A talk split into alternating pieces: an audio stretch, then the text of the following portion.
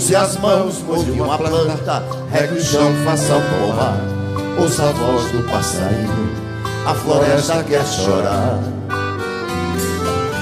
A natureza está pedindo pra ninguém assassinar. Quando os cedros vão tombando, dão até a impressão que os estalos são gemidos procurando compaixão. As mãos do homem malvado que os matou sem precisão. Mas quando Deus sente. Olá pessoal, tudo bem com vocês? Espero que sim. Neste episódio, daremos sequência ao nosso quadro de convidados e hoje quem assume o comando dessa viagem é nosso grande amigo Flávio Ranucci, nosso parceiro de rolês urbanos, campestres e nosso parceiro aqui no podcast, pois ele é o autor das poesias que lemos ao final do programa. O Mundo de Sofia é um dos seus livros preferidos, o qual fez com que ele, já na adolescência, começasse a se interessar pela filosofia, até conhecer mais a fundo as obras de Nietzsche, filósofo por quem ele nutre uma profunda admiração e serve de inspiração para os seus poemas. Flávio, como eu, também curte muito as HQs de Sandman, sobretudo Piada Mortal e toda essa bagagem de leituras, entre outras tantas, e que exerce uma influência enorme para suas criações. Mas além de poeta, o Flávio é professor de Ciências e Biologia na rede pública de ensino, aqui na cidade de Londrina. Ele possui licenciatura em Ciências Biológicas e especialização em Genética aplicada ao ensino médio. E como Flávio é da área de Ciências Biológicas e também escritor, ele resolveu unir seu conhecimento com sua habilidade em se expressar por meio de versos, criando poemas que plasmem sua visão sobre as queimadas que destruíram boa parte da fauna e flora das nossas matas. Bem, como várias outras questões relacionadas ao meio ambiente, além do atual contexto político de maneira geral. E hoje, aqui no The Trip, Flávio vai falar com muita propriedade sobre o que está acontecendo com o nosso ecossistema, baseado em notícias e pesquisas que, infelizmente, nos revelam um cenário nada animador. Sei que esse ano está bem difícil e que a gente não aguenta mais ouvir notícias ruins, mas não podemos dar as costas e fingir que nada está acontecendo, pois temos um grande problema que nos afeta e a todas as gerações que virão aí para frente.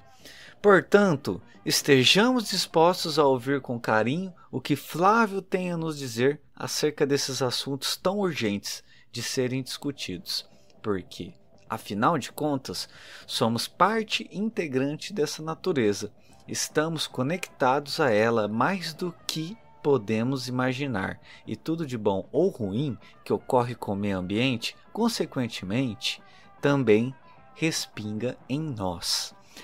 Bom, agora eu vou me retirar para o nosso amigo aqui brilhar nesse espaço. Até breve, galerinha!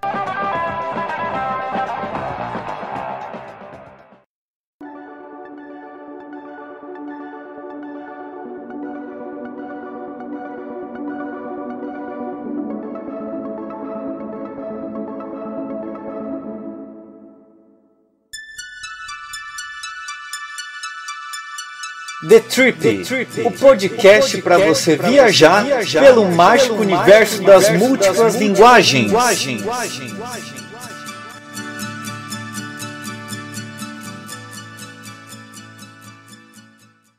Olá galera, eu sou Flávio, licenciado em Ciências Biológicas. Estou aqui hoje para falar com vocês um pouco sobre as questões ambientais que envolvem esse país. Né? E Antes de tudo, eu quero parabenizar meus amigos Natália Fonseca e Rodrigo Adonai por esse podcast que traz questões tão pertinentes, tão relevantes para o nosso cotidiano, para a nossa sociedade. Quero agradecer meus grandes amigos, né? pela, pela oportunidade de estar aqui conversando com vocês sobre isso. E vamos que vamos. A primeira coisa que eu quero falar com vocês é sobre a importância das florestas, uma coisa que eu trago comigo desde a graduação em disciplinas como ecologia, manejo ambiental, disciplinas voltadas para legislação ambiental. E que eu levo também para a escola pública. É muito importante trabalhar isso dentro da perspectiva da educação. E vamos lá. A primeira coisa que eu tenho para falar para vocês é sobre o controle do clima na responsabilidade das florestas. Acho que todo mundo aqui já ouviu falar que as florestas, que principalmente a floresta amazônica, né, regula o clima do mundo inteiro, que as florestas são o pulmão do mundo. Essa última eu discordo, eu acho equivocada porque o pulmão do mundo são os oceanos, né? É lá que tem maior concentração de oxigênio pela fotossíntese. Só que as florestas também participam muito desse processo de produção de oxigênio, né? E vamos lá. Como que uma floresta regula o clima? As florestas elas podem ser até depósito de água vinda do, é, do oceano, gente, percorrente de ventos alísios. Elas acumulam essa água evaporada vinda dos oceanos e devolve para a atmosfera na forma de vapor essa água também, a partir do processo que a gente chama de evapotranspiração. Esse processo então é a transpiração que os animais também realizam, é devolver a água na forma de vapor para a atmosfera. Esse vapor em altitudes elevadas se condensa, forma as nuvens e essas nuvens elas são transportadas por correntes de vento para as mais diversificadas regiões e até interconexão intercontinentalmente. Olha o trava-língua aí.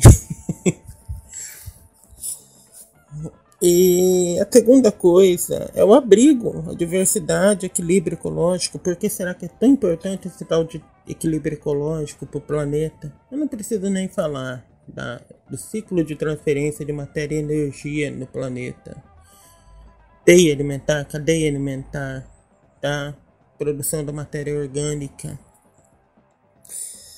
Reduz ilhas de calor na área urbana Olha isso, gente. A concentração de áreas verdes nas grandes cidades, principalmente, ela tem uma importância crucial na redução de áreas com maior concentração de calor.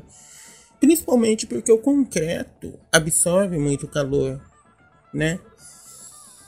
Produção de oxigênio e consumo de gás carbônico no processo de fotossíntese. As florestas elas são consideradas até como depósitos de carbono viu, gente? É devido ao processo de fotossíntese mesmo. Esse processo de absorver gás carbônico para liberar oxigênio na atmosfera.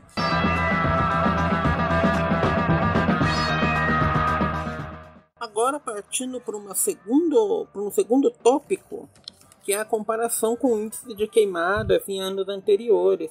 É, circula na, nas redes sociais uma um post, na verdade, com dados emitidos pelo próprio INPE, comparando índices de área queimada em quilômetros quadrados, ele coloca essas áreas, em 2003, 2005, 2007, 2009, 2011, 2013, 2015, 2017, 2019, com 2020. Ele compara as áreas de queimada com todos esses anos com 2020.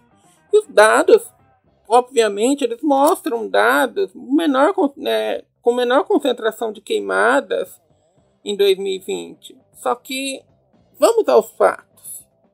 A comparação é feita entre 12 meses de anos anteriores e 8 meses de 2020. Começa aí a desonestidade da informação circulada. Outro fato é que, segundo o próprio INPE, com base nas médias já realizadas em anos anteriores, os índices de queimada nos terceiro e quarto trimestre, em geral, eles sobem muito, eles podem ser multiplicados até por 10, porque é a tendência de épocas mais secas. Então a tendência de maior número de queimadas é agora, no terceiro trimestre. Né? É agora, né? No, a partir do segundo semestre do ano. Inclusive setembro, né? E ainda segundo o INPE, olha só, o índice de focos de incêndio no Pantanal até a primeira metade de setembro ele foi de 14.764 pontos de incêndio. É a maior taxa registrada desde 1998. Na conferência da ONU em setembro de 2020, o presidente Jair Bolsonaro ele praticamente culpabilizou caboclos indígenas pelo aumento do índice de queimadas. Isso devido a uma técnica com fogo que esses povos usam para a prática agrícola. Uma técnica conhecida como coivara. O presidente só se esqueceu de mencionar um pequeno detalhe essa técnica, conhecida por estudos antropológicos, científicos, ela é uma técnica de fogo controlado. Ela não é uma prática extensiva. Ela pega pequenas áreas, pequenas vidas agricultáveis. As reais intenções desse governo realmente é livrar a cara do grande latifundiário, o fazendeiro, né? Segundo a BBC Brasil, houve uma queda de cerca de 48% nas autuações de queimadas que ocorreram entre os meses de 2019 e 2020. Isso devido a uma redução no número de fiscais do IBAMA, olha o desmonte de um dos principais órgãos responsáveis pela fiscalização, gente. Sem fiscais, sem autuação, né?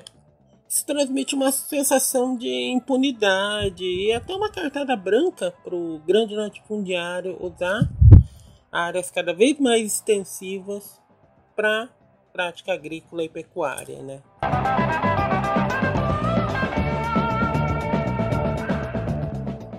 Uma das bases da economia do Brasil é a exportação de grãos e a prática pecuária para exportação de carne o nosso chamado agronegócio.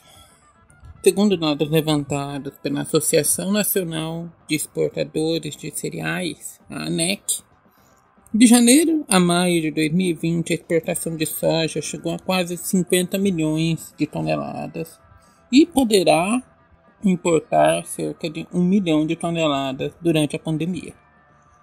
Já de arroz, houve um crescimento de exportação em 169,5%, comparando com 2019.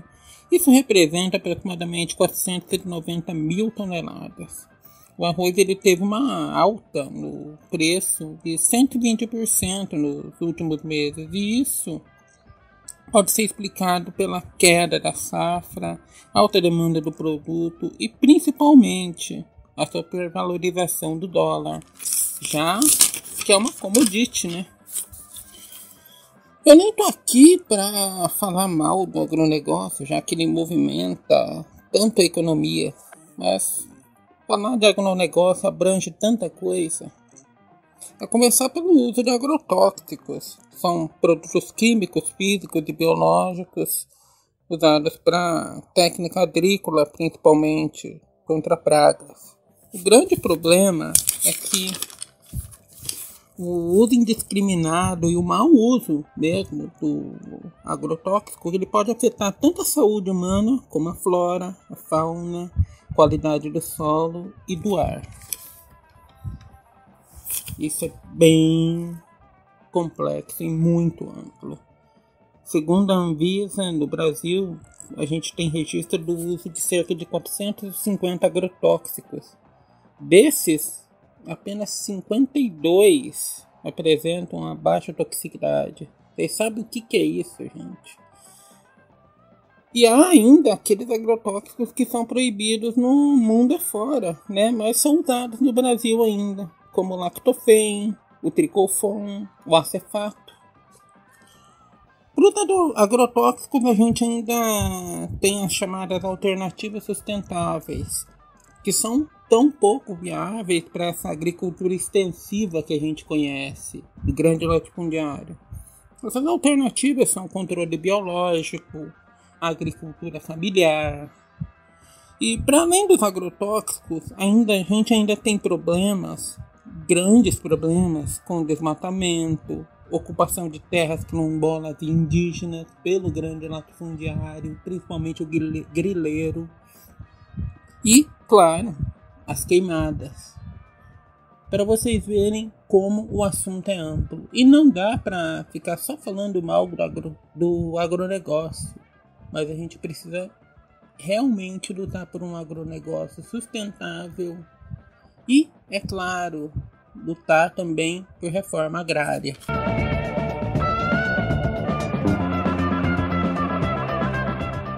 Vamos lá agora, então, gente, falar um pouquinho sobre a legislação ambiental que envolve esse país, né? É, só para a gente constar, só para constar aqui mesmo, o Brasil ele já perdeu cerca de 88% da cobertura original da Mata Atlântica, tá, gente? E segundo dados do INPE, essa esse desmatamento ele cresceu 27% entre 2018 e 2019. Olha só, a devastação ela tinha tido uma queda, tá? De, de 83%. A Mata Atlântica ela estava recuperando a área. 219 mil hectares de área recuperada. Já a floresta amazônica ela tem 700 mil quilômetros quadrados de território devastado. E o Instituto Amazon ele apontou um desmatamento na Amazônia em 2020 de cerca de 529 quilômetros quadrados. É o mais alto nos últimos 10 anos. E como foi até falado aqui já, foi registrado cerca de 14.764 pontos de incêndio na região do Pantanal. Também é mais alta, o maior índice desde 1998. 20 anos, gente. 22 anos. O Brasil ele não é uma terra sem lei. Né? Ele tem um código florestal desde, 2000, desde 1965 e esse código florestal ele visa limitar áreas de uso e propriedade para proteger áreas de preservação permanente e reserva legal. Esse código florestal em 2012 ele foi reformulado na época, a presidente era Dilma Rousseff. Eu critiquei muito a base do governo, o Congresso, porque eu via brecha no projeto que estava sendo aprovado. E além do Código Florestal, a gente também conta com uma política nacional do meio ambiente desde 1981, que visa a preservação, a melhoria, a recuperação da qualidade ambiental. A gente tem a Lei de Crimes Ambientais desde 1998 e entre outras leis que abrangem é, uma legislação tão complexa que o Brasil necessita.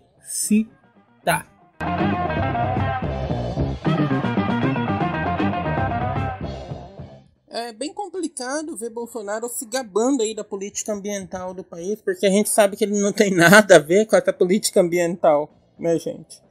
É, Bolsonaro é uma figura que logo que tomou posse, a proposta era a fusão entre os ministérios da Agricultura e do Meio Ambiente. Nunca foi segredo para ninguém que a ideia era deixar o Ministério do Meio Ambiente à mercê dos ruralistas. Claro, sob muita pressão, Bolsonaro voltou atrás, como fez outras vezes, mas ele não deixou barato. Quem que ele colocou no Ministério do Meio Ambiente? Ricardo Salles, alguém que foge totalmente ao eixo da pasta. Ricardo Salles é um advogado que foi secretário do Meio Ambiente de São Paulo na gestão Alckmin. Em 2018 ele foi condenado pela justiça por fraudar processo de manejo ambiental da área de várzea do Rio Tietê. Um condenado pela justiça por cometer crime ambiental, virou ministro do meio ambiente do governo Bolsonaro, né? É, segundo um levantamento do Observatório do Clima, em 2020 o Ministério do Meio Ambiente reduziu drasticamente seus programas de preservação. Usou apenas 105 mil dos 26 milhões da verba destinada para o Ministério, mesmo em um período de pandemia. Isso é uma representatividade baixíssima, inclusive em tempos de chamas na Amazônia, no Pantanal, no Cerrado, a Secretaria de Mudanças Climáticas e Florestas ela foi extinta logo que Salles assumiu o ministério. É, segundo dados do Observatório do Clima, gente, o planeta já esquentou cerca de 1,1% é, graus, né, em relação ao período de antes da Revolução Industrial. E essa velocidade do aquecimento ela mostra um grau, a elevação de um grau no Brasil em um período de 50 anos ela retrata muito bem a relação entre as emissões de dióxido de carbono, enxofre e metano na atmosfera e a mudança brusca do clima, que afeta diretamente na elevação do nível do mar, no equilíbrio ecológico dos ecossistemas e até na produção de alimentos, gente. Os dados do IPCC eles retratam um sistema sério e criterioso de monitoramento do clima. Variações naturais elas não explicam a aceleração média do aquecimento do planeta, mas no governo Bolsonaro há quem negue evidências científicas, incluindo o próprio presidente, né? Em agosto de 2019, Ricardo Galvão, então diretor do Instituto Nacional de Pesquisas Espaciais, INPE, foi exonerado. Ricardo Galvão era um físico, cientista, pesquisador, que apontou dados recentes de crescimento de área desmatada na Amazônia. E ele foi exonerado por isso. O instituto que tinha um método criterioso para a seleção do diretor acabou na direção de Darkton Policarpo, um militar nomeado pelo próprio governo Bolsonaro, e você vê aí a ideologia desse governo, então, né, que não mascara mais nada. A desestruturação de órgãos ambientais responsáveis pela fiscalização, como eu disse para vocês na da exoneração, redução de, no número de fiscais, tanto do IBAMA como do ICMBio, viu, gente? A perda da autonomia da FUNAI sobre a demarcação de terras indígenas também fizeram parte do nosso Brasil de 2019 e do Brasil sob a gestão de Bolsonaro. Em agosto de 2020, a Agência Espacial Brasileira zerou o orçamento do INPE para pesquisas em 2021. Em setembro de 2020, Ricardo Salles aprovou a extinção de duas resoluções que delimitavam, que delimitam áreas de proteção permanente, APPs, de manguezais e restingas no litoral brasileiro. A gente vê que esse governo não está aí para o meio ambiente. Ele está aí para o turismo, para o agro, para o meio ambiente necas, né?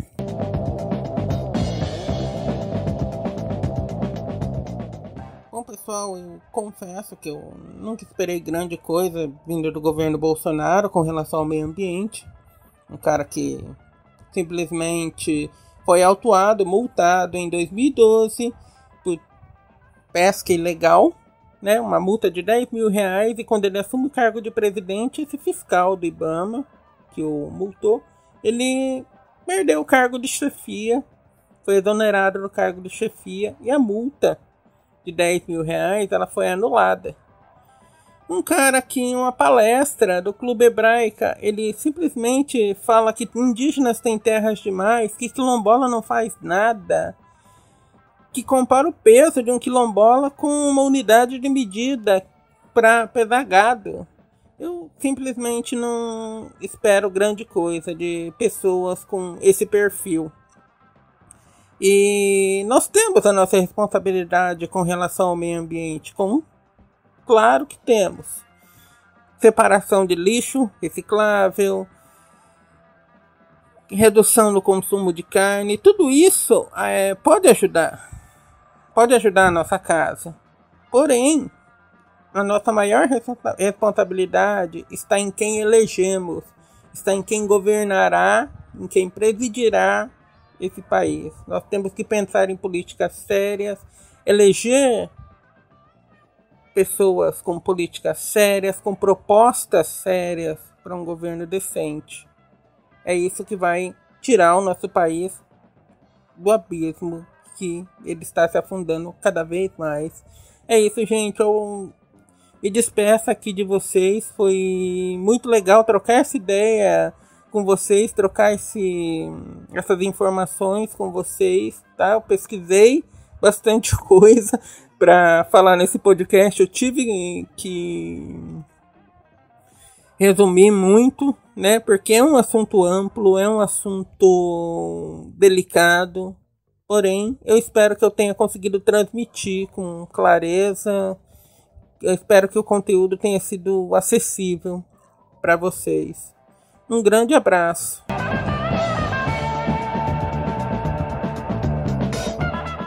É, galera, vocês viram que para queimar a nossa mata, esse governo presta aí muito. Contudo, como o Flávio falou nesse episódio, não é somente no governo Bolsonaro que está havendo irresponsabilidades para com o nosso meio ambiente, mas é inegável que Bolsonaro faz de tudo para querer atrapalhar os fatos que estão acontecendo no país, mentindo e escondendo números, e ele ainda diz que é a favor da democracia. Se fosse, não censuraria a fiscalização e não facilitaria esse desastre ecológico. Desde o começo, Bolsonaro deixou muito claro suas reais intenções quando promoveu a junção do Ministério da Agricultura com o do Meio Ambiente, o que obviamente resultou em menos fiscalização das queimadas, uso indiscriminado de agrotóxicos, entre outras atitudes que favorecem fazendeiros e empresários do agronegócio, o famoso agropop. Eu só não consigo entender o porquê dinheiro e poder falam muito mais alto que a preservação da vida, da nossa de nossas tantas que habitam as matas. Pois, como vocês viram, tudo está conectado, nós dependemos da natureza para viver, somos parte dela e em vez de estabelecermos uma relação harmoniosa com seus elementos, muitos dos seres humanos vêm demonstrando uma relação altamente tóxica que faz com que, mesmo fazendo nossa parte sendo conscientes, também soframos as consequências desse relacionamento abusivo, praticado indiscriminadamente por uma egocêntrica e ambiciosa elite brasileira. O ser humano está se autodestruindo e as teorias da conspiração, somada ao egoísmo, fazem com que muitos não enxerguem ou não queiram enxergar o que está acontecendo com o nosso planeta. Só fico na dúvida se as crenças nessas absurdas teorias se dão em função da ignorância e da desinformação que tomam conta do, do mundo ou se elas servem para legitimar atitudes que vão na contramão dos cuidados com o meio ambiente. Por exemplo, quando eu digo que aquecimento global é uma farsa, é porque dessa maneira tudo que eu fizer estará respaldado no meu negacionismo. Se eu nego que esse fenômeno climático esteja de fato acontecendo, isso me permite usar e abusar da natureza e me tira o peso de uma possível culpa.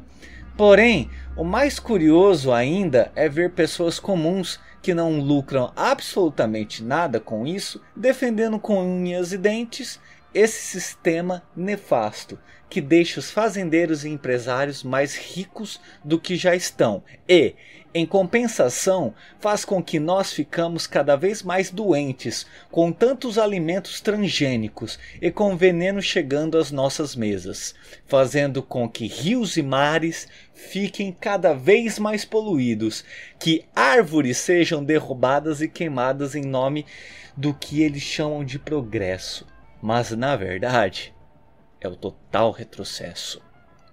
E se nós, que moramos na cidade, sofremos com tanta destruição, imagine os indígenas e quilombolas que fazem sua morada em lugares que lhes proporcionam contato ainda mais íntimo e direto com a natureza. Eles acabam sentindo muito mais rápido os efeitos devastadores de todo esse capitalismo selvagem. Bom, mas o que esperar de um presidente que já demonstrou por meio de suas falas descaso e desrespeito para com os povos indígenas e os quilombolas? Eles fazem parte da minoria social, aquela que Bolsonaro, em seu discurso, disse que ou teria que se adaptar à maioria ou simplesmente teria que desaparecer. Vocês se lembram? Qual seria a razão de continuar defendendo um sujeito que só visa dinheiro, lucro, que só se preocupa em ficar bem na fita com os grandes empresários? O slogan dele deveria ser: dinheiro acima de tudo, ganância acima de todos. E os pobres que se lasquem, não é? Acham que é por conta do Bolsonaro que foi criado o auxílio emergencial? Quanta ilusão! Espero que cedo ou tarde essas pessoas acordem desse longo e profundo sono, porque para não ver tudo de ruim que está acontecendo em função da má gestão desse presidente, essa galera só pode estar vivendo num universo onírico, cheio de fantasias. Que elas despertem e voltem para a realidade. Pois, caso elas não deixem de viver nesse mundo de sonhos que elas criaram, nós jamais iremos sair desse, pesa desse pesadelo em que nos encontramos. Finalizo com um breve pedido para quem por acaso ainda está sob efeito da idolatria. Parem de endeusar esse Messias, porque de Messias ele só tem um nome. E outra galera, mito é algo que não existe, assim como as mentiras dele correlacionada na ONU. Se vocês querem que a verdade os liberte, então busquem se informar por meio de fontes confiáveis. Parem de acreditar em qualquer informação que chega até vocês sem antes se certificar que isso é verídico. Não leiam e ou ouçam somente o que lhes agrada. Estejam dispostos a conhecer outros olhares sobre o mesmo assunto. Comparem, contrastem confrontem as informações, sejam ativos nesse processo. Porque enquanto só consumirem tudo passivamente, cada vez mais vocês serão enganados pelos lobos em pele de cordeiro, e cada dia será um cifrão a mais para os grandes empresários e uma possibilidade a menos de salvar a nossa vida, que depende do meio ambiente para continuar resistindo e existindo. Ser a favor da vida é defender as milhares de vidas que coexistem conosco, desde plantas, animais a microorganismos que juntos permitem com que a nossa vida seja possível nesse planeta. É isso aí, pessoal. Espero que esse podcast tenha esclarecido a vocês sobre os assuntos que envolvem a área ambiental, pois todas as questões levantadas pelo Flávio são essenciais para que a gente possa entender esse cenário e fazer algo para que tenhamos outro bem diferente e bem melhor do que esse que temos hoje. Obrigado, Flávio, pelas valiosas informações que você compartilhou com a gente. Ter alguém da área de ciências biológicas discutindo esse tema com propriedade e seriedade é tudo que precisamos hoje para que não acreditemos nas tantas mentiras que são disseminadas com tanta rapidez e facilidade na internet. E claro, não poderíamos finalizar esse episódio sem a leitura de mais um poema dele, Flávio Ranucci.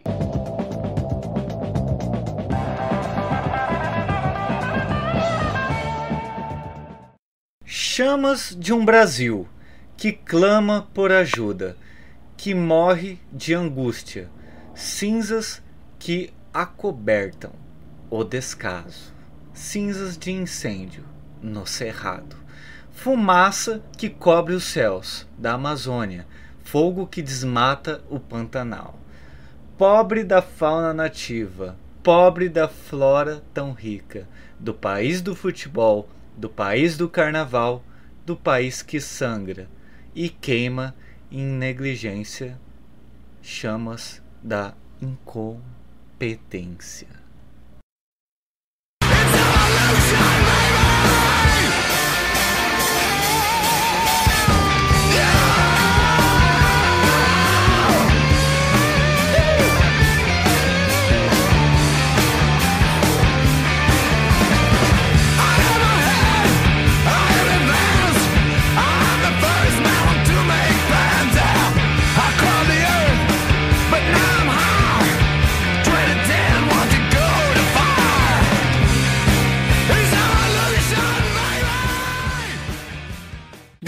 Escutou o podcast que faz viajar pelo mágico universo das músicas linguagens.